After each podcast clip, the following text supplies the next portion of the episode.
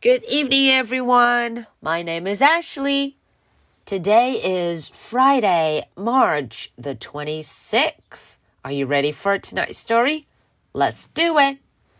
Henry and Mudge and Annie's good move.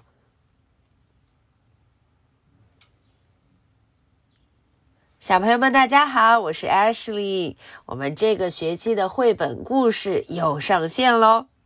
在今天的绘本故事中啊，我们要继续来看看我们的好朋友 Harry Mudge，他们又有什么新鲜事呢？寒假结束了，他们又要去找表姐 Annie 一起玩。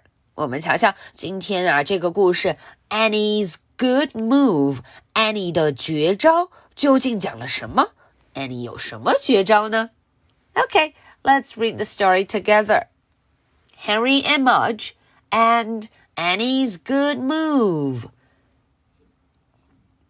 Next door. Harry and Harry's big dog Mudge always liked visits from Harry's cousin Annie.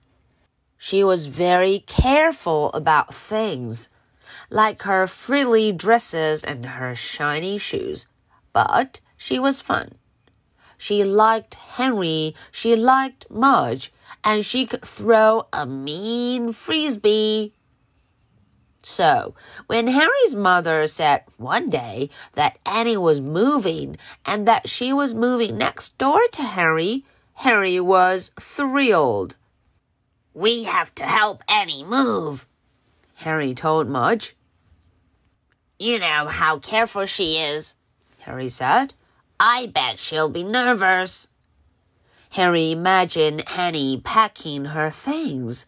I bet she wraps those shiny shoes a million times, Harry told Mudge. Mudge wagged.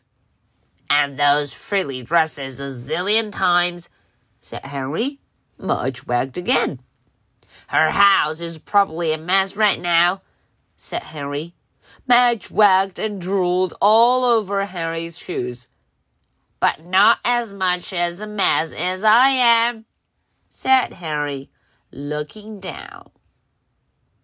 All right, so that was the English version. Now let's look into the story and see what happened.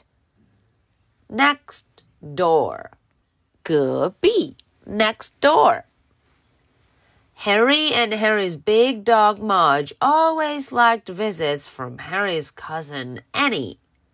Henry 和他的狗狗 Mudge 非常喜欢 Annie 来家里玩。She was very careful about things like her frilly dresses and her shiny shoes. Ah, 啊，Annie 呀是一个非常小心的人，careful 小心。她都会很仔细的看好自己的东西，比如说她的 dresses，她的连衣裙，还有她的 shoes 鞋子 shoes。so dresses and shoes. But she was fun. 但是啊，她同时也很有意思。She was fun. She liked Henry. She liked Mudge.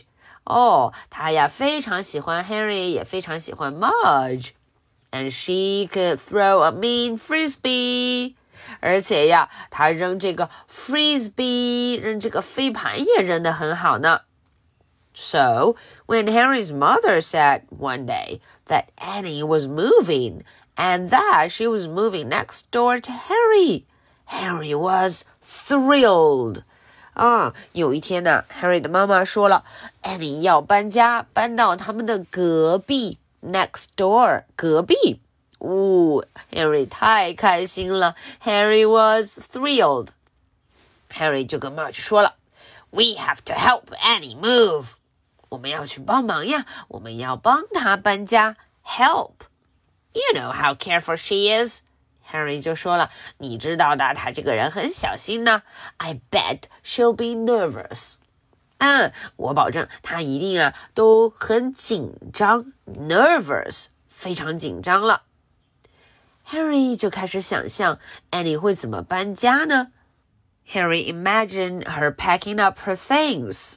哦，他就想象了 Annie 在搬家打包的样子。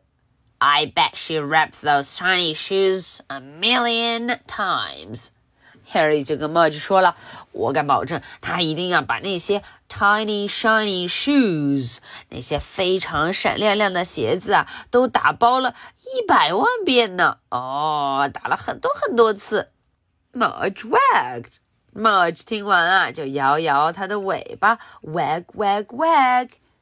And those frilly dresses a zillion times.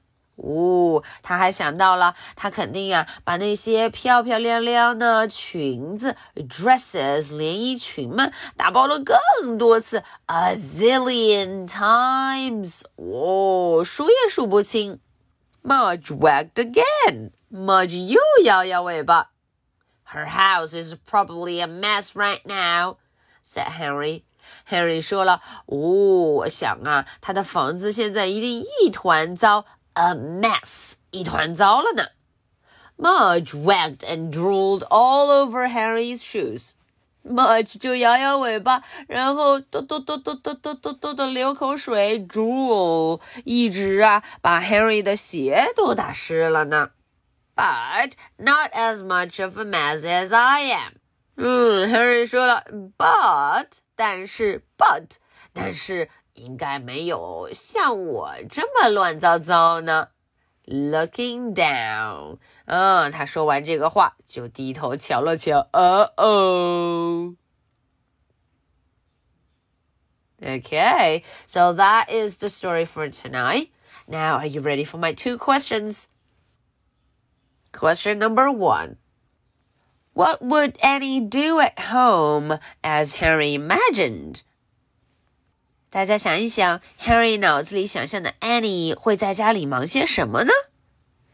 Question number two. Why is Henry so happy about Annie moving in? OK，这个问题呀，还是想要问问为什么 Henry 这么开心？Why is he so happy? Annie 要搬过来了，到底为什么 Henry 会这么开心呢？Okay, so this is the story for Friday, March the 26th. My name is Ashley. What is your name? So much for tonight. Good night. Bye.